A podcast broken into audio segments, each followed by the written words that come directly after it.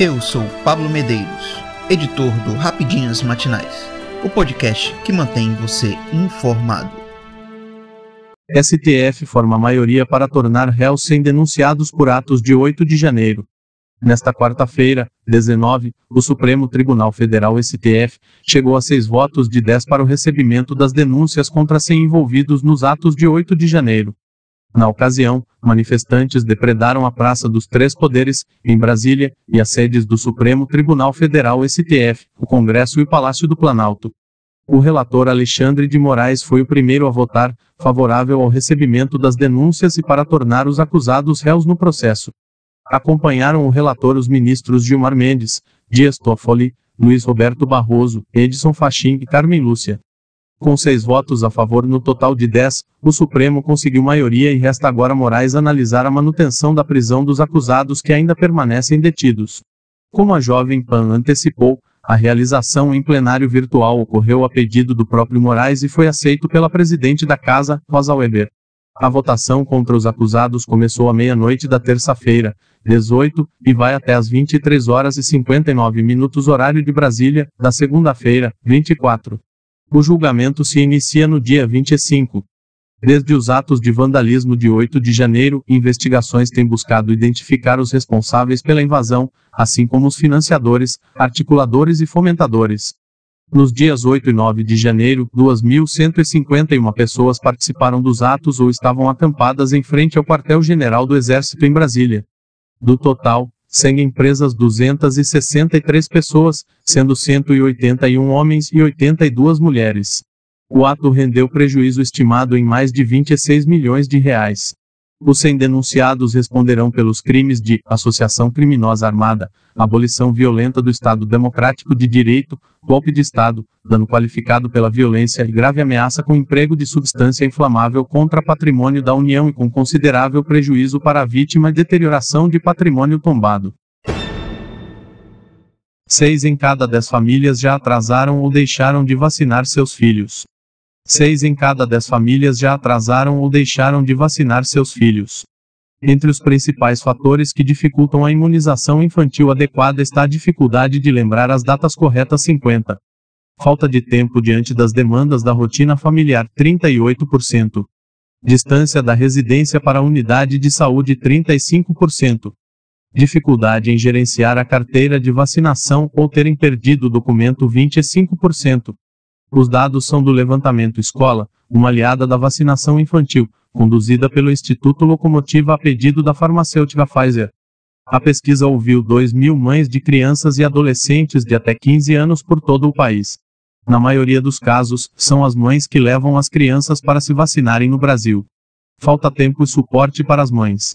A pesquisa ainda apontou a desinformação como uma ameaça à proteção das crianças. 68% das mães já se sentiram confusas sobre a imunização dos filhos, apenas 24% consideram elevado o próprio nível de informação sobre vacinas. Segundo Renato Meirelles, presidente do Instituto Locomotiva, qualquer ação que melhore o processo para a mãe levar a criança para a vacinação tem grande potencial de aumentar a cobertura vacinal no Brasil. Esse número nos aponta uma realidade bastante interessante, e o resto da pesquisa vai aprofundar, sobre a necessidade de aumentar os postos de vacinação. Um dado que talvez nem todos saibam, apontado pelo último censo da educação, é que nós temos mais de 170 mil escolas públicas de ensino básico, o que poderia ser uma oportunidade muito forte para aumentar os pontos de vacinação.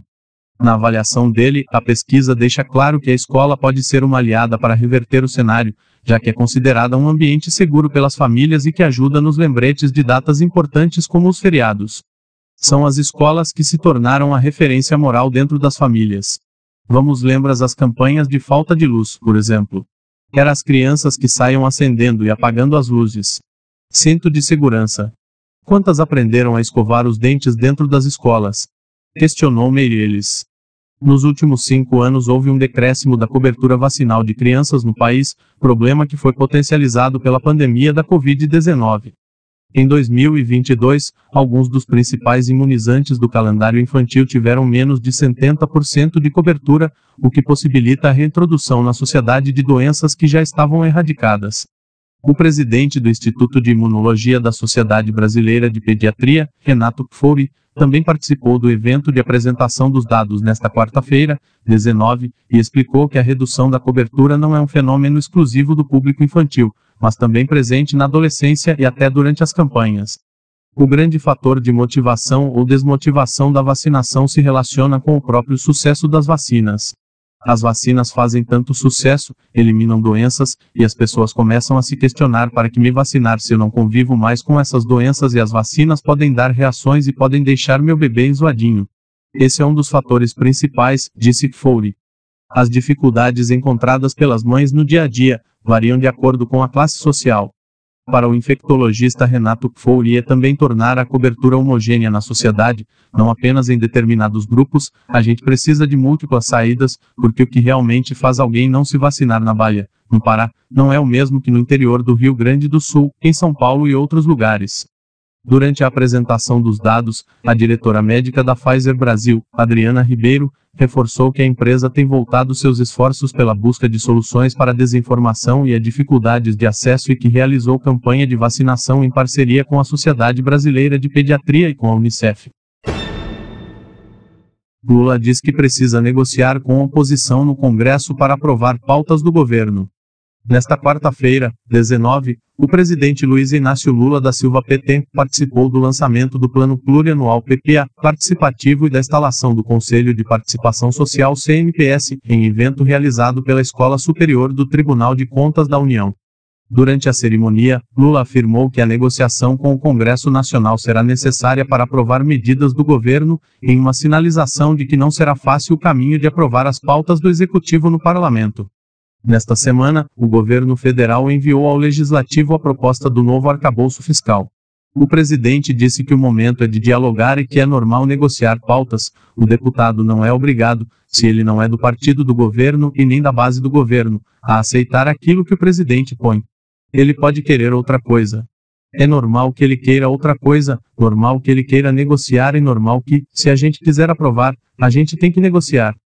Lula ainda polemizou ao declarar que tem certeza de que, ao apresentar o PPA participativo ao Congresso Nacional, enfrentará resistência à medida no Legislativo. Vocês podem ficar certos de que, quando apresentar a proposta no Congresso Nacional, vai ter discurso de gente dizendo que a gente está afrontando o Congresso Nacional e de que a gente não quer respeitar o Congresso Nacional.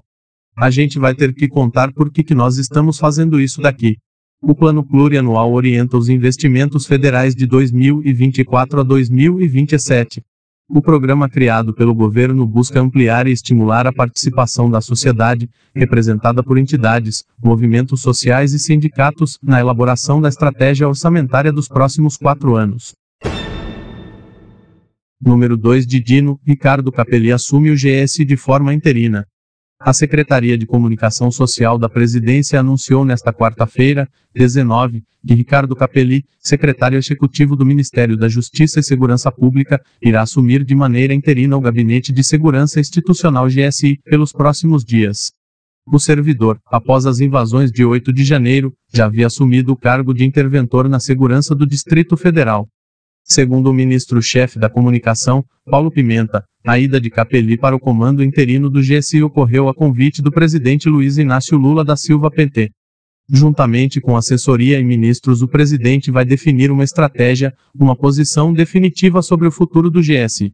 Mas o presidente entendeu que era importante que esse espaço fosse ocupado imediatamente, afirmou o petista que negou haver qualquer discussão no governo federal para acabar com o gabinete de segurança institucional.